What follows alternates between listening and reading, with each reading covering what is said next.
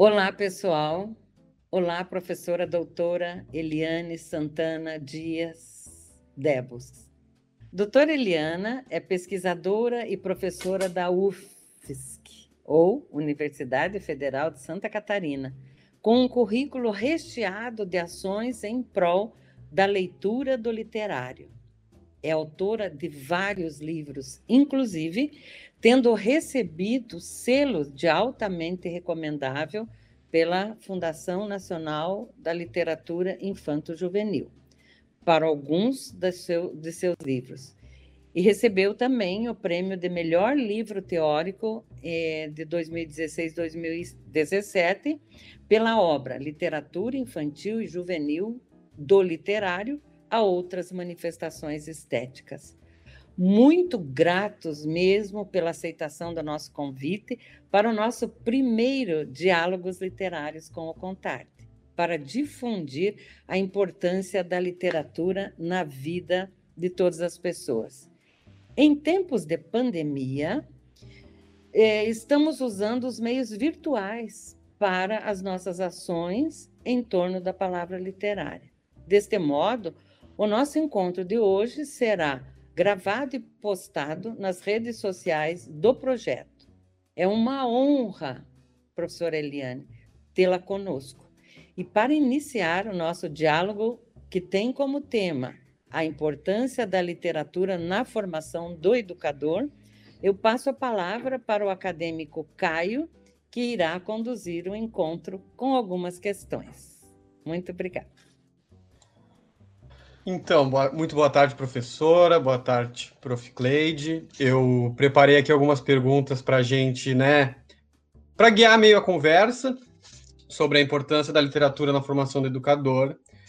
E para começar a, a, primeira pergunta, assim, para estrear o projeto, estrear tudo, eu não quero falar uh, da, da, importância da literatura em si, porque eu acho que isso já é muito comentado. É só olhar documentários, textos afins, isso está presente para todo lado. É só ver para compreender. Porém, num país, professor Eliane, que tem em média só dois livros lidos por pessoa no ano, e o dado de que 30% da população nunca nem sequer comprou um livro na vida, eu gostaria de saber de você se o ensino da literatura na escola está em débito na melhora desses dados e desses números. Uau! Aí, Caio, olha que pergunta, né? Complexa mas antes de respondê-la, eu queria agradecer, agradecer aos diálogos literários do Contarte, à professora Cleide, né? A você que está mediando essa conversa e a toda a equipe, tá? Desse projeto que se estende agora, em tempos de pandemia, para esse novo formato, né? É, de socialização em meios digitais. Espero que, que em breve possamos estar juntos, mas acredito também que esses meios digitais e esses processos híbridos, a partir, né, depois pós-pandemia, que eles vão continuar sim. Então, esse material gravado agora, ele vai permanecer, então ele fica. E, mas que possamos estar juntos presencialmente. Todos que nos ouvem aqui, a intenção é divulgarmos sim a leitura literária, divulgar esse projeto lindo do Diálogos, né? Mas pensar que em breve estaremos juntos e outros tempos também serão possíveis, né? Retornarmos ao nosso tempo possível, que é aquele tempo da presença. Eu acho que isso é necessário marcar. E eu venho responder essa pergunta complexa do Caio. E para quem está nos ouvindo, fiquem sabendo, né? Que não programamos, eu não li antecipadamente as perguntas, então cada, cada pergunta vai ser uma surpresa. E provavelmente a resposta também vai ser uma surpresa né, para alguns. Mas veja, é, acho que, a, que nós temos implicações é, muito para além da escola para pensarmos esses dados. Mas vamos partir da escola, que a escola é esse espaço, ou deveria ser, de mediação leitu de leitura, né? E aqui a leitura literária, esse espaço que eu costumo chamar da biblioteca, que é o espaço irradiador é, da leitura, ou deveria ser na escola, mas lembrando que é, a escola forma leitores. É o primeiro local de formação intencional da leitura e da escrita. Então, forma leitores e forma escritores, seres é, que produzem textos, né? Então, a partir desse momento que estamos pensando é, na escola como esse, mediador, esse formador e mediador de leitura, é, vamos partir desse espaço. Então, para pensar esse, esses dados que tu trazes, é, não sei se tu traz é, da Câmara Brasileira do Livro, esses dados, gente tem, isso também é, tem uma importância. De onde a gente retira os dados, né? A Câmara Brasileira do Livro tem feito a partir do daquele esqueci o título agora do grande projeto, né, de pesquisa sobre leitura literária, é, em que vai definindo, né, o que, o que que o brasileiro lê e daí vai trazendo vários dados. Então, a Câmara Brasileira do Livro ela vai partir da, da venda de livros. A gente tem que pensar que é uma questão comercial, né? É, porque quando diz que, que os brasileiros leem dois livros, é, não sei até que ponto e que está vinculado à compra, daí a gente fica, se for os dados da Câmara, a gente pode dizer que não retrata uma realidade total, porque a gente pega livros emprestados, a gente, enfim, lida com livros de diferentes formas. E às vezes a gente lê também de diferentes formas. Agora, pensando na leitura literária uh, e o ensino, porque tu trouxe uma palavra aí muito potente, que foi o ensino da literatura. Hoje, se nós formos olhar a literatura enquanto disciplina, enquanto ensino, ensino no sentido de disciplinar, ela não é uma regra fixa, um elemento estável na educação básica. O conteúdo literário está presente, mas a disciplina ela não existe nos anos iniciais, na educação infantil, nos anos finais. Nenhum professor dá aula de literatura, ele traz o livro literário. E isso também é ensinar, eu acredito que seja ensinar literatura. Mas tem uma diferença quando a gente trabalha no ensino superior e ah, o ensino da literatura, geralmente esse ensino se dá nos cursos de letras, né?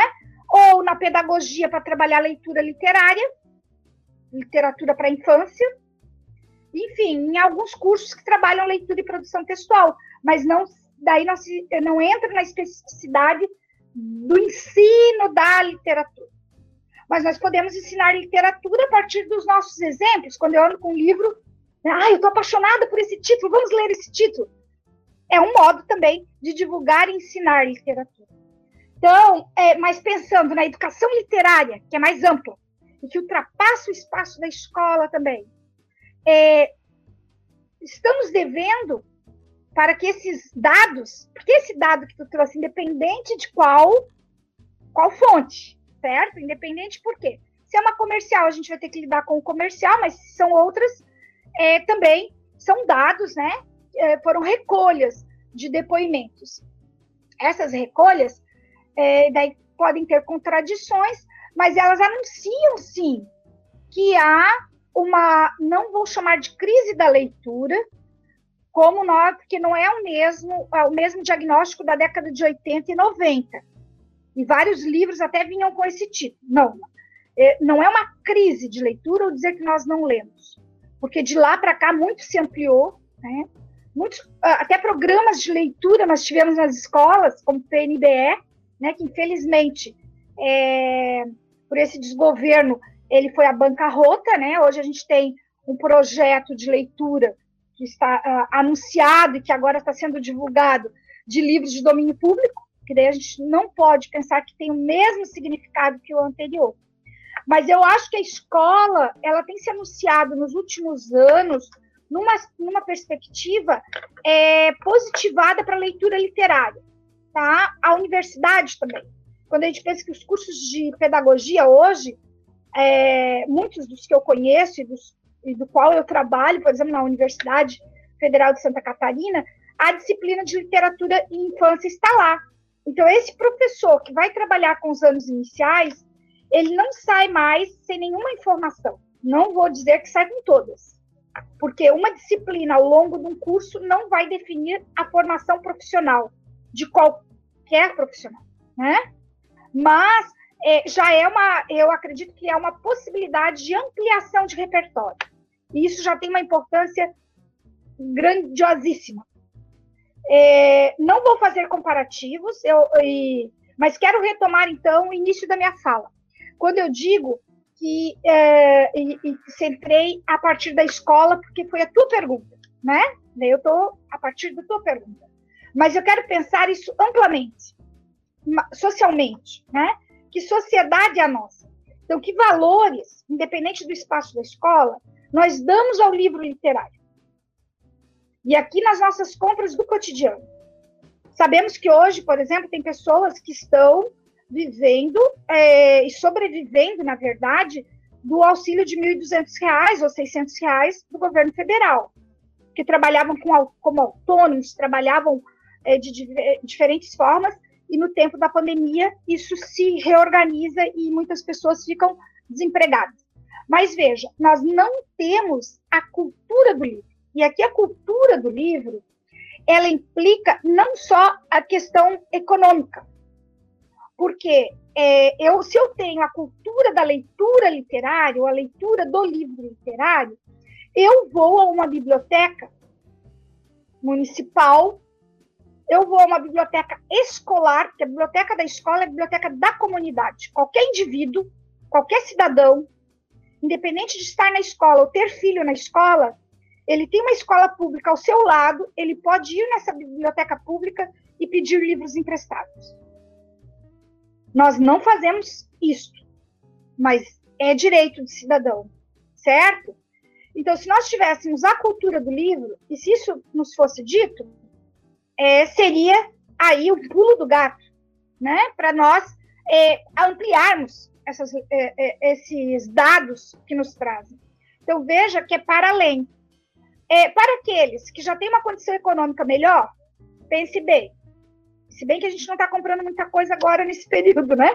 Mas, é, um exemplo, é início de inverno, promo, é, no, o novo catálogo de sapatos de uma empresa, né, de uma loja.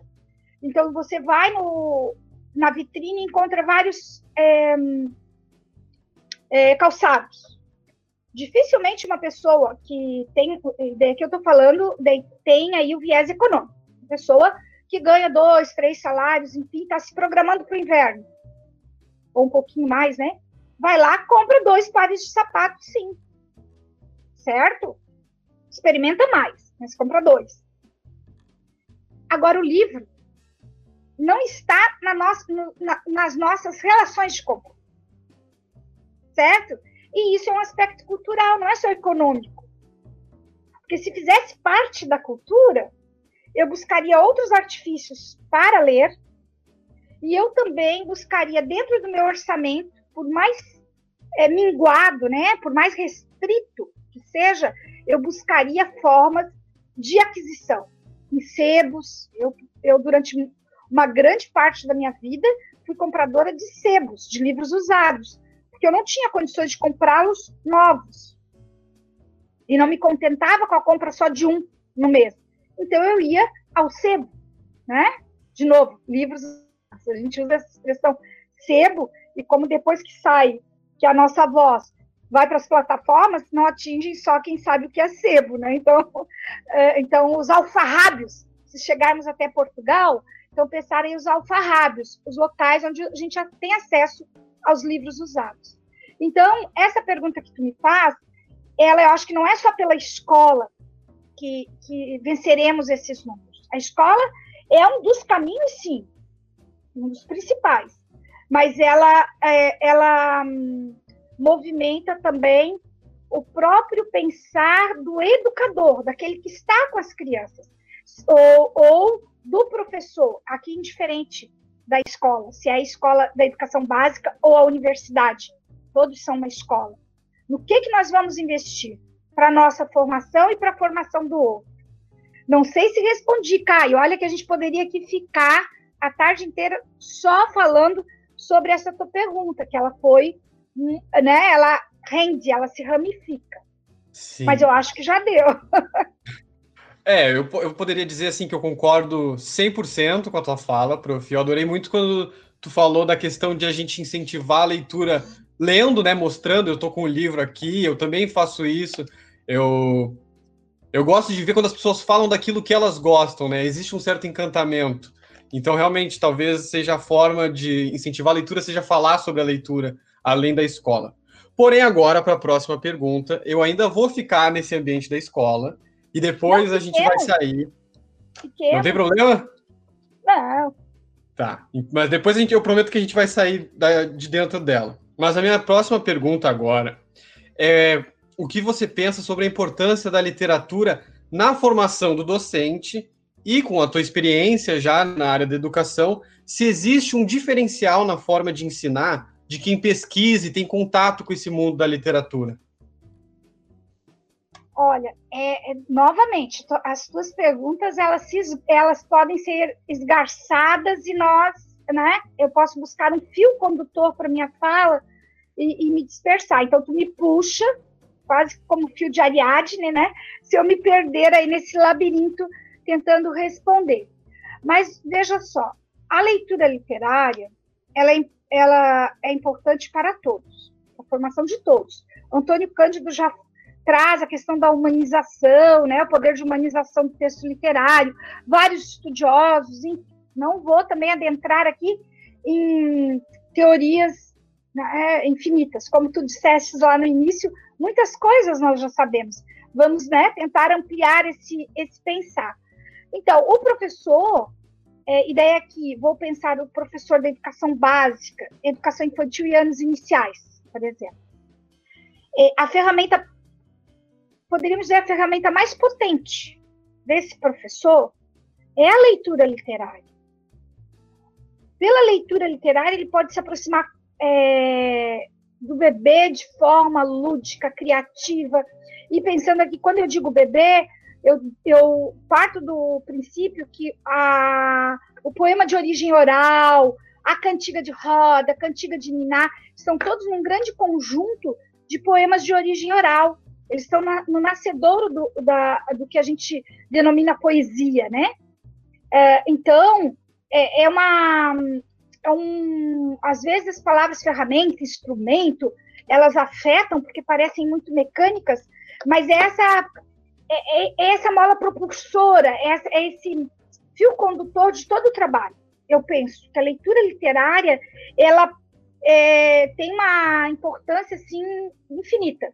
E para além de, de alguns questionamentos que sempre saem, que é, ah, mas eu não posso pegar o texto literário como pretexto, né? que o texto literário ele tem que ser fruição, ele tem, ora, sim, sim, e principalmente a sua escolha. Mas a partir do momento da minha escolha e eu escolher um texto que tenha literariedade, né, que eu, que eu reconheça a literariedade nesse texto, eu posso, dependendo do contexto, trazer várias questões para as crianças, porque um bom texto literário, ele provoca questionamento, ele provoca inquietação. Ele não é para aquietar, não é para calar, ou só para ficarmos pensando. Ele também nos põe em diálogo, nos põe em ação. Então, eu posso, sim, é, trabalhar vários conhecimentos de mundo, da matemática, das ciências, da física, da língua portuguesa, eu, o que eu não posso é buscar um texto para trabalhar determinado conteúdo. Quando eu faço isso, geralmente eu vou pela é, vou muito afoito na escolha e acabo optando por livros que me digam aquilo de forma explícita. E quando algo é dito de forma explícita, muitas vezes escapa do poder da palavra literária, que foge a palavra literária, ela cria nuances, ela cria verdades e inverdades, então a gente tem que pensar sobre ela. É, e quando se pensa a leitura para a infância, é, geral, é, eu acho que o mais, é, mais é, significativo é pensar isso, sabe? Pensar a, a, escolha que eu faço desse texto. Então, eu, a literatura, para mim, ela tem um papel aí central é, na, no trabalho pedagógico do professor. Agora, a, é necessário que esse professor tenha um repertório ampliado, um repertório esgarçado, que ele conheça a literatura, que ele é, conheça os lançamentos, que ele conheça o que está circulando. Há alguns anos, eu vou dizer assim, Caio, eu tenho 35 anos de magistério, tá? Eu vou pegar uma experiência lá em 1984, numa escola isolada, eu com quatro turmas, tá? Na mesma sala, e sem um livro literário. Tá? Não tinha, não tinha nem biblioteca nessa escola. Tinha uma cozinha, um banheiro, né? Eu era cozinheira, limpava era, e era professora, tá? Geralmente eram assim as escolas isoladas. As reunidas ainda eram um pouquinho melhor, que dividiam duas turmas, às vezes tinha uma, um coordenador. Quando me chega uma coleção é, plástico, num, num plástico, numa biblioteca circulante, uma biblioteca móvel, que era o projeto Ciranda Literária. Ciranda, é, Ciranda Literária, Ciranda da Literatura, agora não me lembro. É, e ali vinham livros, li, livros para infância, livros literários, coloridos. Não que eu os desconhecia, né? Eu fui, eu fui é, leitora na infância, eu lia literatura, até literatura para infância, não nos livros como são hoje, bonitos, enfim, mas nas bibliotecas. Eu sabia que existiam bibliotecas, isso na minha, nas escolas que eu estudei sempre foi dado, era um fato, no sentido de escola pública, escola simples, é um cubículo, mas tinha biblioteca. Né? E a gente sabia o que era aquele espaço e a potência que tinha aquele espaço. Então, o professor, a literatura é sim importante? É. E o professor, para saber dessa importância, ele tem que acompanhar as publicações dos acervos. Voltando, na década de 80, é, tudo era difícil. É, pra, pra, tinha que ler o livro, tinha que telefonar, receber um catálogo de uma editora, quando vinha um, um vendedor de livros, enfim. Ainda mais que morava bem no interior. Hoje, a gente dá um clique no celular, dá um clique no Google, no, no computador, e ali vem o mundo. O mundo, assim, claro que a gente precisa desvendá-lo, precisa estudá-lo, mas eu, eu, eu uso aqui o exemplo de vocês, do Contarte, certo? Que provavelmente indicam leituras. Eu uso o exemplo do meu grupo de pesquisa, o Literalize, que nós temos diariamente no Instagram indicação de, de indicações de livros para infância e muitos outros grupos de pesquisa, muitos outros sites, né? é que é, indicam livros. Então, cabe a nós procurar ampliar o nosso repertório. Não podemos, podemos continuar, sim, trabalhando com alguns títulos da década de 80, 90, podemos, mas não só eles. Eu fico muito entristecida quando eu peço uma relação de livros, ou peço para alguém me citar autores, e fica no contexto é, de Ruth Rocha, Ana Maria Machado e Ziraldo, que esquecem os autores contemporâneos, certo? Então, é, nós temos que ampliar o nosso repertório. O professor que está me ouvindo é fundamental para a nossa formação, para o nosso trabalho, a ampliação do repertório. Temos que ler livros para poder trabalhar com os livros. Nossa, nossa, prof, demais isso que você fala. É, é, algo que nós aqui do Contarte sempre tentamos buscar, esses autores diferentes, porque a, a, a, história contada inúmeras vezes, por mais que a criança goste, né? Ela fica pedindo, ah, quero ouvir de novo, quero ouvir de novo. Chega um momento que até para o contador satura um pouco, ele precisa de um respiro para para apresentar novo material, né? Se reencantar ele também pela leitura, descobrindo coisas novas. E agora, já falando sobre o contador de histórias, existe na cultura africana o griot, que é responsável por pa passar a tradição oral, os mitos e etc. E eu vejo esse papel do griot no professor. Agora eu gostaria da sua opinião sobre o que você pensa sobre a apresentação da literatura na escola por meio da contação de histórias, já que é o nosso, né, a nossa tarefa principal aqui. Caio, então. Então, tu foi longe, tu foi lá nos países africanos, né, onde a sabedoria do mais velho tem uma importância fundamental. É, eles que trazem as narrativas, né, as narrativas é, dos antepassados, a narrativa da ancestralidade para, para o que está vindo, para os jovens. Então, o contador de histórias, eu acho que ele tem esse papel, né, muito próximo dessa figura, quando ele traz as narrativas, ideias narrativas de todos os tempos. É, temos aqui na UFSC, também no PET de Pedagogia, um grupo de contação de histórias que eu coordeno, que eu tenho muito orgulho, desde 2011. A gente faz um trabalho também, que se chama Contarolando, é um grupo de criação cênico-literária, então a gente conta uh, as histórias, mas sempre com criações cênico-literárias, né? É, e esse papel, né, provavelmente vocês também, é, no contar, contar as histórias, é,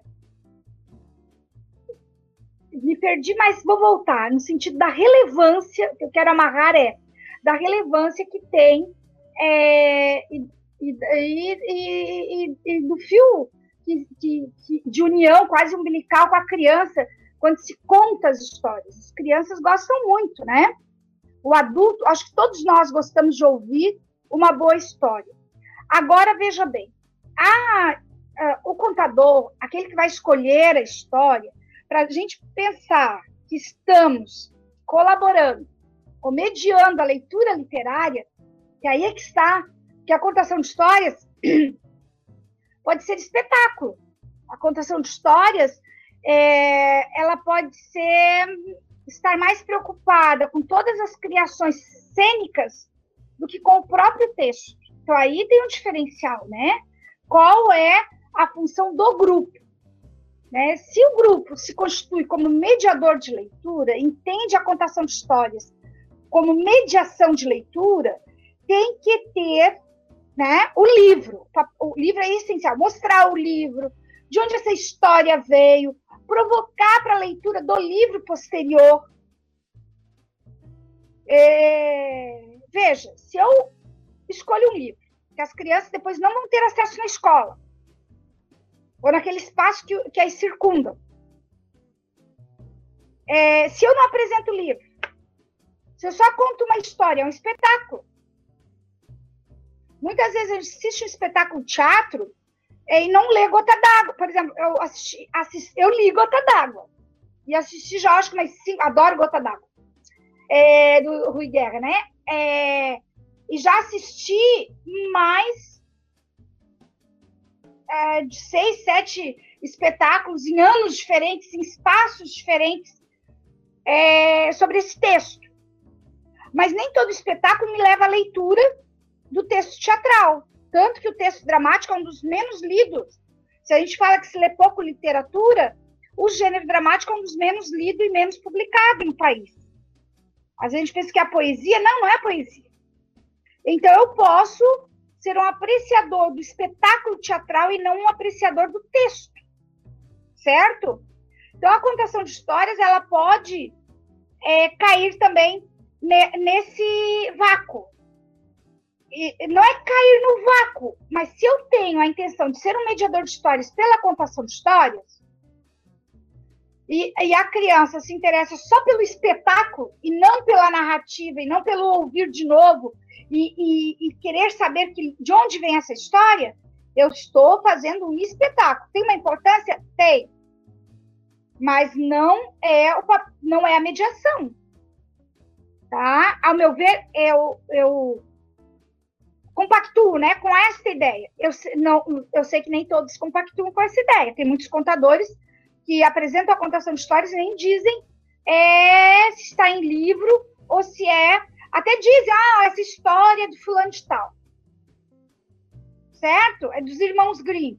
Mas é dos irmãos Grimm, eu, eu, é, do Walt, a versão do Walt Disney, eu só lembro da história e estou contando, ou eu peguei um livro datado de uma editora, né? O mais próprio, a edição da Ática, com a tradução da Maria Heloísa Penteado, mais próximo do alemão. Eu não preciso dizer tudo isso para as crianças, mas o contador ele vai trazer essa marca e vai dizer, olha, o livro, essa história está nesse livro, né? Quem traduziu foi quem contou, quem recontou foi fulano. Só isso já leva ao desejo da leitura, de querer conhecer esse texto. Eu acho que a contação de história ela só tem é, o papel de mediação quando ela quando, quando tem esse propósito, quando faz toda esse essa estrutura, né? Parte do texto e leva ao texto. Daí eu estou mediando leitura. Senão eu estou mediando é, uma estética é, do cênico, uma estética, e que é importante também para a formação da criança. Tá? mas não é, não tem o viés é, da formação leitora que leve ao texto. Eu acho que eu, eu acho que o Caio ficou encantado com essa colocação, porque é exatamente essa sempre a nossa preocupação. Muito bom, adorei. Certo, Caio? É, não, eu ia, depois que a professora terminasse, né, eu ia falar que existe essa preocupação no grupo. Todas as contações que a gente faz o livro está na nossa mão, a gente fala quem é o autor, às vezes fala quem é o ilustrador, se existe. Após o momento da leitura ali, existe algo que a gente chama de roda de leitura, que é o momento onde o contar-te traz a sua mala e mostra os livros e dá para as crianças ler por um período de tempo ali, a gente fica conversando com eles. Ótimo, prof. Sim, é, nós estamos em sintonia, o grupo e, e você. Que bom, que bom. E agora é para a próxima é um grupo que estuda, né? Então, é um grupo que estuda. Então, um grupo que estuda vai fazer isso, né? Não vai. Isso é Sim. importante. E, e, quando vocês levam isso para a escola e o professor vê isto, ele também, no movimento dele cotidiano, ele começa a ter outra postura. Ah, que legal, mostrou o livro. Acho que eu vou mostrar o livro também. Eu digo isso porque, assim, é, existe uma. Até eu tenho um livro que eu gosto muito que se chama Testaria de Brincança, a leitura literária na educação infantil. Este livro é de 2006, seis, ele não, ele, ele, acho que só na estante virtual, porque ele, ele esgotou e, e ainda não reeditei. Mas tem uma parte que eu falo do, do ler e do contar, porque às vezes o professor que está em sala ele diz: ah, as crianças não gostam que eu leia o texto, eles querem que eu conte, né? que, eu, que eu oralize só e crie os gestos, enfim.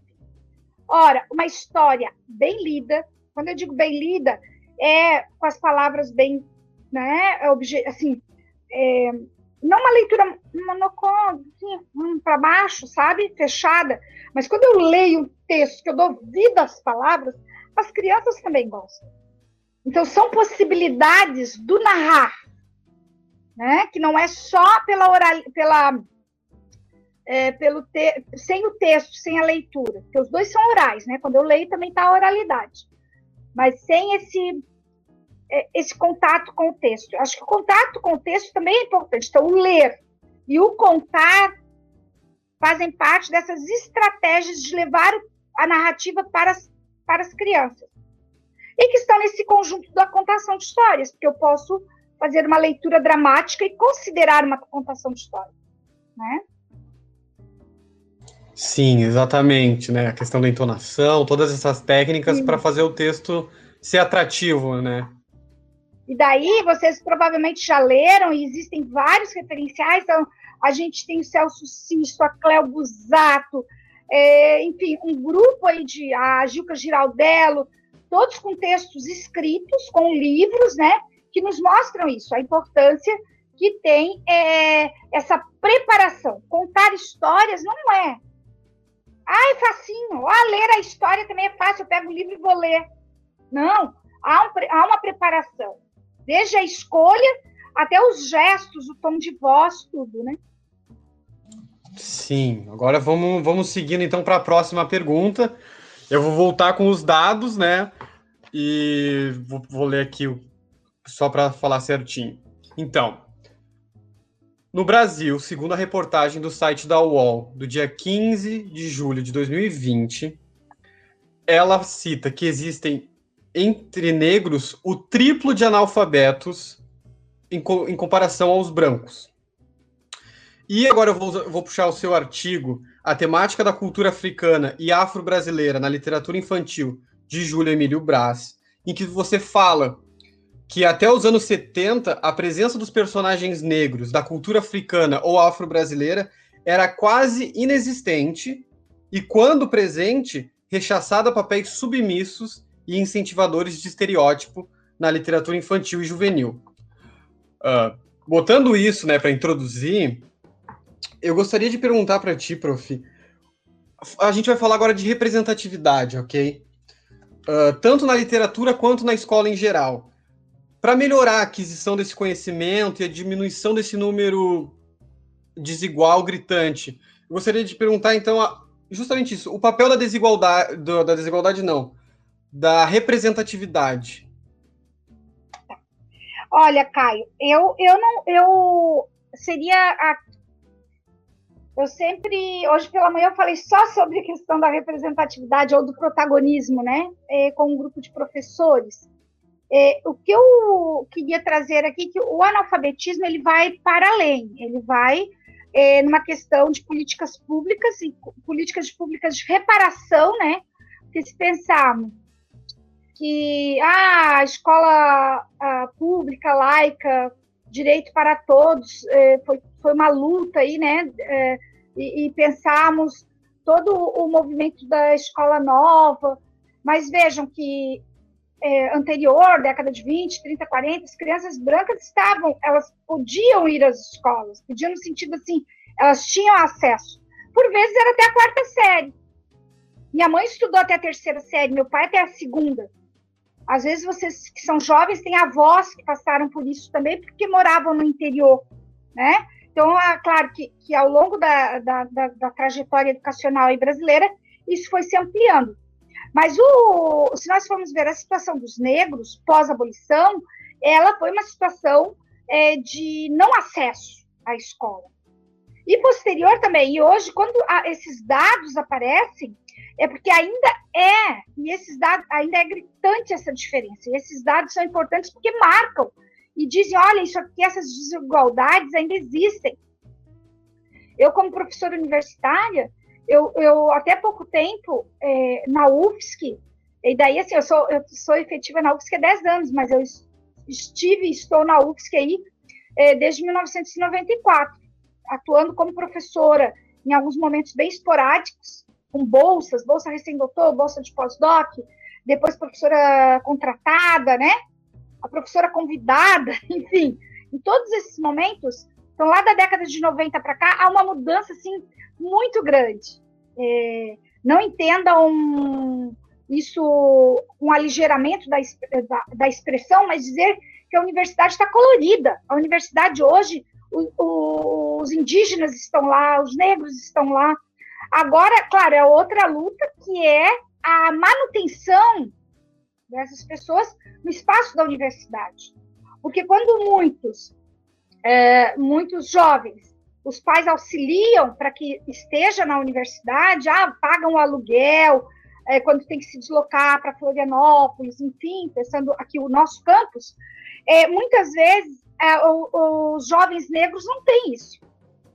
Os pais ganham salário mínimo, é, dois, três salários mínimos, como pagar um aluguel para um filho para morar lá na capital? Né? Embora hoje a gente tenha várias políticas afirmativas que, felizmente, ainda não foram retiradas, espero que não sejam, são direitos garantidos, né?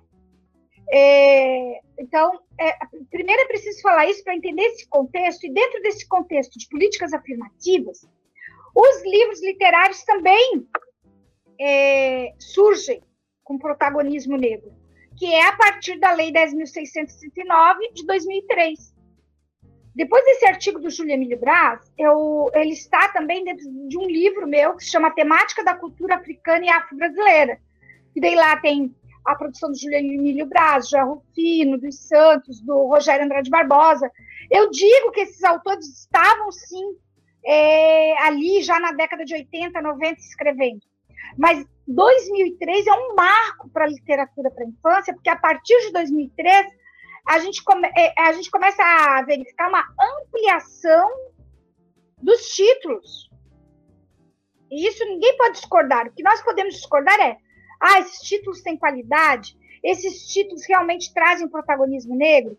Ah, como que a gente quantifica se traz o protagonismo negro, né? Nessa, nessa linha da representatividade. Daí outras pesquisas estão sendo feitas, mas há um acréscimo. E com a 11.645 de 2008, que na, na africana, afro-brasileira introduz a indígena, há uma ampliação, sim, do mercado editorial para os livros de temática indígena e para os livros escritos por indígenas. Porque tem uma diferença também, aquele livro que é escrito por brancos, mas traz a temática indígena, e aquele que é escrito pelos indígenas, tá? Então, a gente sempre tem que pensar que há essa diversidade aí circulando, que a gente tem que reconhecer que as vozes é, reverberam diferente também, né?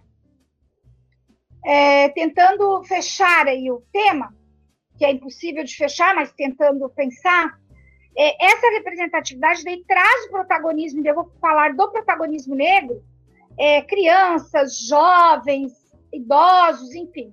Há um protagonismo negro na representação dos personagens, seja pela relação étnico-racial de embate ou de enfrentamento, né, branquitude, pretitude, se a gente for pensar assim, ou só pela ilustração, como tem vários livros belíssimos que trazem as personagens representadas, né, com protagonismo negro, só pela ilustração, ou pela ilustração, não vamos dizer só, que a ilustração é fundamental.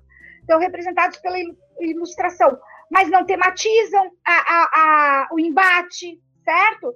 Então, hoje a gente tem vários caminhos para trabalhar com, com essa produção. Queria entender, vejam, muitos professores do Vale do Itajaí, Blumenau, vão assistir esse vídeo, certo? Então, aquele professor, esse, essa, é, essa fala é para esse professor do sul de Santa Catarina, que às vezes, ah, mas na minha escola só tem crianças brancas. Eu não tenho criança negra. Se o protagonismo negro é para que a criança negra se veja, eu não preciso levar. Então, vamos pensar inverter aí a ótica e pensar que eu preciso levar a pluralidade cultural, está lá nos temas transversais, o multiculturalismo que está nos temas transversais contemporâneos da BNCC. Olha, estou pegando documentos que nos exigem este trabalho, que é trazer o outro, a representação do outro, para que todos vejam todos, certo? E daí, nessa ótica, temos que trazer a representação negra e a representação indígena. Se não fizermos isso, estamos sendo conivente com uma sociedade que tem práticas racistas pelo seu estruturali, estrutura, ah, estruturalismo raci, né? É, racial. Então, há uma, há uma estrutura que é, é, é, que fomenta, que fomenta não, mas uma estrutura que traz é, como é, à frente, né? Enfim, a branquitude. Então, se nós formos pensar, a maioria dos livros ainda são, sim, escritos por brancos e com personagens brancos. Qualquer levantamento que você fizer, vai, é isso que vai dar. Para além, é claro, dos animais, né? E objetos, porque os livros infantis estão com, sempre com anima muitos animais e muitos objetos. Então, aqueles que trazem a representação humana, em sua grande maioria, sim, trazem a representação da branquitude. Então, isso a gente tem que eu, eu reverter, eu acho que dizer que um dia vai estar é, mais a representação multicultural, não sei. Mas a gente tem que reverter esse quadro que tenha mais e mais publicações. Tá? Sim, prof. Eu sei que tu falou que a fala é específica para o pessoal de, de Itajaí, de Blumenau, mas eu acho que ela é específica para todo não, mundo. Não, para o país, país todo. Para o país todo. Eu citei esse exemplo porque foi em alguns momentos específicos e como eu não eu estou falando para uma, um, um, um grupo que é de Itajaí e que vai circular mais ainda, né? Nessa região, é por isso que ninguém porque daí, é, se, eu, se for pensar, se fosse, por isso que eu disse, não façam uma leitura aligerada, não façam, né? é porque é um, é um caso bem exemplar, no sentido assim, é que nós temos que olhar para o outro. Que, é, mas alguns discursos, na verdade, dizem: ah, eu tenho que valorizar o protagonismo negro para que a criança negra se veja representada. Então, o que eu quero, vou dar. Obrigada, Caio. Assim, ó, tu fez um comentário que é importante para retomar. Então, é, esse protagonismo negro, ele é importante, sim, mas é importante para todos. E se há uma preocupação de qualquer professor, de qualquer mediador de leitura, de que não tenha crianças negras ou indígenas. Então, eu não preciso trabalhar? Não, eu preciso. Isso em todo o país. O exemplo é para nossa região é que muitas vezes, e vocês sabem disso, quem estiver me ouvindo e que for dessa região vai saber que muitas vezes é, essas regiões são entendidas é, só na sua branquitude e, e é esquecido que ali naquela região também teve indígenas, que naquela região é, teve negros, poucos, mas tiveram, sabe? Que a gente tem que ter esse reconhecimento. Tá? E que às vezes o resto do país não reconhece. O resto do país entende Santa Catarina, e isso é para o resto do país também. Que muitas vezes entende Santa Catarina como estado totalmente branco. Tá? É por isso eu, que eu, eu. É a tradição do alemão, não é? Eu só queria fazer uma colocação é, muito é, pertinente aqui. No final da minha carreira, eu trabalhei como cuidando da biblioteca de uma escola pública ali de Balneário Camboriú. É, na verdade, ali já era Camboriú, não era Balneário, era Camboriú. E é impressionante, né, Eliana? Você deve ter acompanhado quantos livros sobre negros e sobre índios que o Estado de Santa Catarina enviou para todas as escolas. E o que era sensacional é que não era um exemplar de cada livro, eram muitos exemplares de cada livro. E livros muito interessantes, né, com a tradição e a cultura indígena e a cultura negra. Então, isso existe nas bibliotecas né, de todas as escolas aqui catarinenses. Então, o mediador é que será o responsável por se preocupar com essa leitura para ir modificando esse perfil, né? Essa marca do loirinho de olhos azuis, dos brancões. ah, e precisamos sempre de mais pessoas brancas falando sobre isso. Então, quando eu trago essa discussão, é porque é importante, sim, é importante a gente ter a noção de pertencimento, né? Eu, como mulher negra, e, e querer que todos se unam, estejam juntos, né? Então, estou aqui do lado da Cleide, estou do lado do Caio, então, por isso, porque é, nós somos diferentes, sim, e temos que lutar pelas diferenças, mas nesse plano que todos têm os mesmos direitos. Né? É, exatamente, assim, eu falta até palavras, eu só posso dizer que eu concordo, concordo 100%. Muito, muito bom te ouvir. E agora, então, chegando na última pergunta, né, já agradecendo a professora, foi uma aula isso aqui, mais do que uma entrevista, foi para eu recebi uma aula, eu vou sair pensando várias coisas. Com certeza quem ouviu, quem assistir vai também passar por isso. Eu vou começar a última pergunta lendo um poema que se chama De Livros. Pé por pé, no silêncio da tarde mansa, penetro no espaço de novidades infindáveis. Toco e retoco um a um os livros da estante, no prazer constante da descoberta desvendar mistérios, conhecer caminhos, embrenhar-se embrenhar em desconhecidas aventuras aladas. Meu destino.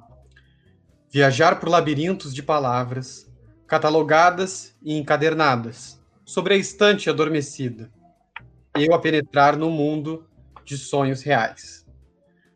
Bom, esse poema, né, prof, que é seu, me, me transmite um amor genuíno pelos livros, assim, ó poucas vezes eu vi um relato tão, tão verdadeiro sobre né, o prazer, o, o encantamento que a leitura traz.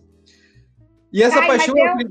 Pode falar, prof. Fala, não, fala, fala. Não, eu fiquei emocionada com a escolha, porque assim, ó, eu, os meus poemas, eles ficaram muitos anos guardados, muitos, muitos, muitos, muitos, tá?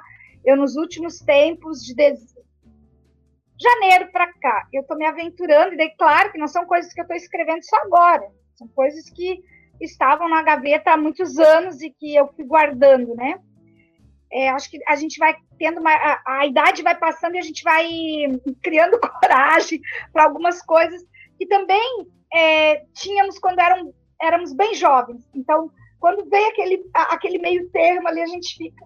Então, esse texto que tu me traz, ele é um texto que eu escrevi para uma biblioteca. E, uma biblioteca das minhas afetividades, que é, que é da minha cidade natal, que é Sombrio, Santa Catarina, né? Estou emocionada. E essa biblioteca, quando eu chego nessa cidade, eu nasci lá, saio da cidade, volto com 17 anos, e o primeiro espaço, que foi meu espaço de acolhimento, onde eu me sentia bem, onde eu podia, eu acho que eu tinha uns 16 anos, é, era na biblioteca. Né? Biblioteca, o nome de um padre, Cônigo João Reitz.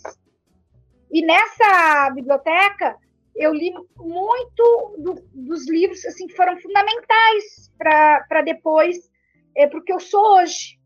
Não que eu não tivesse lido livros antes. Meus pais sempre me, me orientaram para leitura, no sentido assim, da importância. Mas eles não me orientaram, por exemplo, para compra de livro, porque eles não tinham isso. Então, assim, é, é dinheiro para fotonovela, então eu tinha é, a palavra cruzada. Mas é, a biblioteca era a escola que me dava, né? Não, é, eles sabiam que era importante ler, mas o, o que, pela formação deles, isso não passava.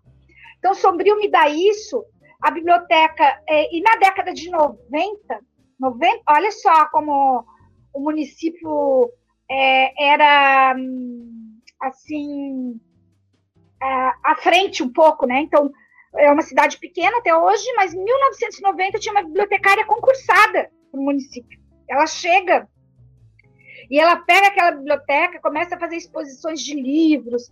Claro que eu já tinha visto isso na biblioteca da universidade, mas não na biblioteca da minha comunidade, do, assim, do, do meu município, né? Então aquilo me encantou.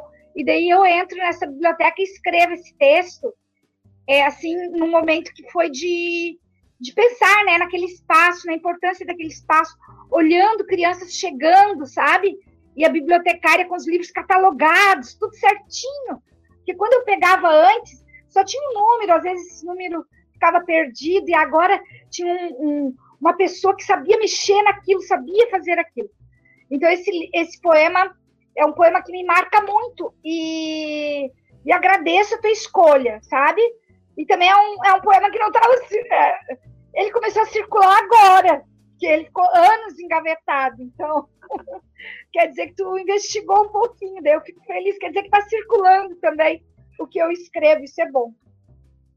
Não, prof, imagina, eu, eu que agradeço por ter escrito, né? Por ter nos, nos dado esse, essa leitura. Mas agora vamos fazer a pergunta, então. tá bem. Esse poema, é, como eu falei, me, me, transparece uma verdade muito grande por esse amor pelos livros. E é algo que, como tu já comentou, começou na infância, né? Tu já lia quando era criança. E agora eu vou falar de um assunto que para mim não é tão legal, mas eu preciso falar porque acho que é a coisa mais importante que aconteceu nos últimos tempos no mundo, nesse mercado editorial, no mundo dos livros, que é a taxação em 12% que o nosso ministro da Economia sugeriu. Eu gostaria de saber a sua opinião sobre isso. Olha, é, nós, é, acho que emenda, né? Acho em tudo que nós falamos. Se o professor precisa de um repertório, se toda a questão da cultura do livro, se nós taxamos o livro para mais, aí daí sim que a gente não vai chegar nunca a lugar nenhum, né? É, o, o mercado do livro ele ainda é um mercado muito caro. Aquela ideia de objeto de luxo ela ainda persiste. Porque, veja bem, um livro infantil, ao mesmo tempo, eu compro só um. Ah, é 30 reais, não é tão caro. Às vezes a gente gasta, né? Com o calçado 200, então 30 reais não é caro. Mas algumas pessoas não compram calçado de 200, compram calçado de 30, 40 no mercado público, que é o que tem condição de comprar. Então, o, o livro, ele ainda é um objeto é, de luxo, entre aspas, quando a gente vai comprar, né? A gente tem que aprender culturalmente que ele não é um objeto de luxo. Que esse valor está implicado, o ilustrador, o escritor, o tradutor, o, o livreiro que vende, o, a editora que publica, tá? E nesse, nesse processo todo, ele tem que ter um custo. Olha quantas pessoas estão ganhando aí. E se a gente for pensar na qualificação, pô, mas 30 reais vai sobrar quanto para o escritor, quanto para o ilustrador, quanto para o livreiro, quanto para o editor. Se formos pensar, a gente vai dizer, ai, ai, ai, não deu nada para ninguém, né? O livro está barato. Então, é, a gente tem que olhar de diferentes frentes. Qualquer taxação que seja para mais, ela, é, ela invi, inviabiliza e ela está dizendo: não leiam, não tenham acesso. Né? Há uma. Se coloca um muro, uma barreira de transposição. Se essa barreira ela estava quase que assim, esmanecida no sentido é, de que os, os, livros, por meio de programas de bibliotecas, estavam chegando, livraria, uh, bibliotecas comunitárias, pontos de cultura. Então, toda essa movimentação em torno do livro, ela estava sendo dada. Isso parou. E daí, quando tu para e ainda traz uma taxação,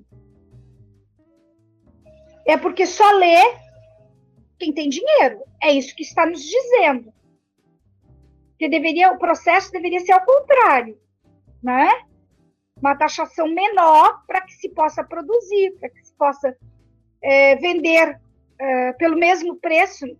Dificilmente vai diminuir o preço, mas que o preço não aumente, né? Que uma, uma qualquer publicação de livro eu, eu tenho o meu livro Antonieta, não sei se vocês chegaram a ter o contato, né? Que é um livro para infância.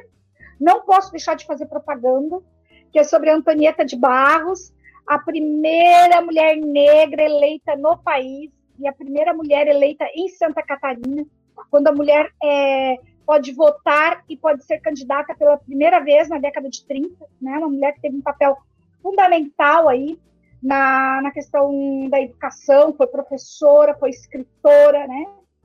É, este livro eu fiz pelas minhas próprias custas. O que, que, é isso? Eu fui na editora, paguei a ilustradora, que é a Anne Ganzala, lá de Salvador, né? tem o meu texto, tem, não está em, em, livraria, eu que estou vendendo, está sendo vendido no site também, da editora Cruz e Souza. Isso faz o quê? Com que o livro saia um pouco mais em conta. Mas daí eu, eu tenho as consequências de não ver o livro circular nacionalmente. Eu não botei na Amazon, por exemplo. Porque eu, daí, se eu pagar a taxa da Amazon, eu teria feito por uma editora que circulasse nacionalmente, certo? E assim vai. Então, este livro, é, por exemplo, ele está só lá na, na Cruz de Souza, eu vou fazendo as vendas agora, nesse tempo de pandemia daí que não se vende mesmo, né? É, poucos professores é, se envolvem com o trabalho com objeto livre. É, não que isso seja impossível, mas acontece. É, mas eu trago esse exemplo é, nessa linha, assim, do, do quanto é, é complexa essa, esse mercado editorial e uma taxação, nossa. E aqui a gente, junto com a taxação, o governo atual ele tem feito várias, vários movimentos para inviabilizar, para que cada vez a gente pense menos, né? Porque há, há, algum tempo atrás, acho que faz um mês e meio, ele queria tirar, os Correios queriam tirar os registros módicos. O registro módico ele é fundamental para quem quer encaminhar livros.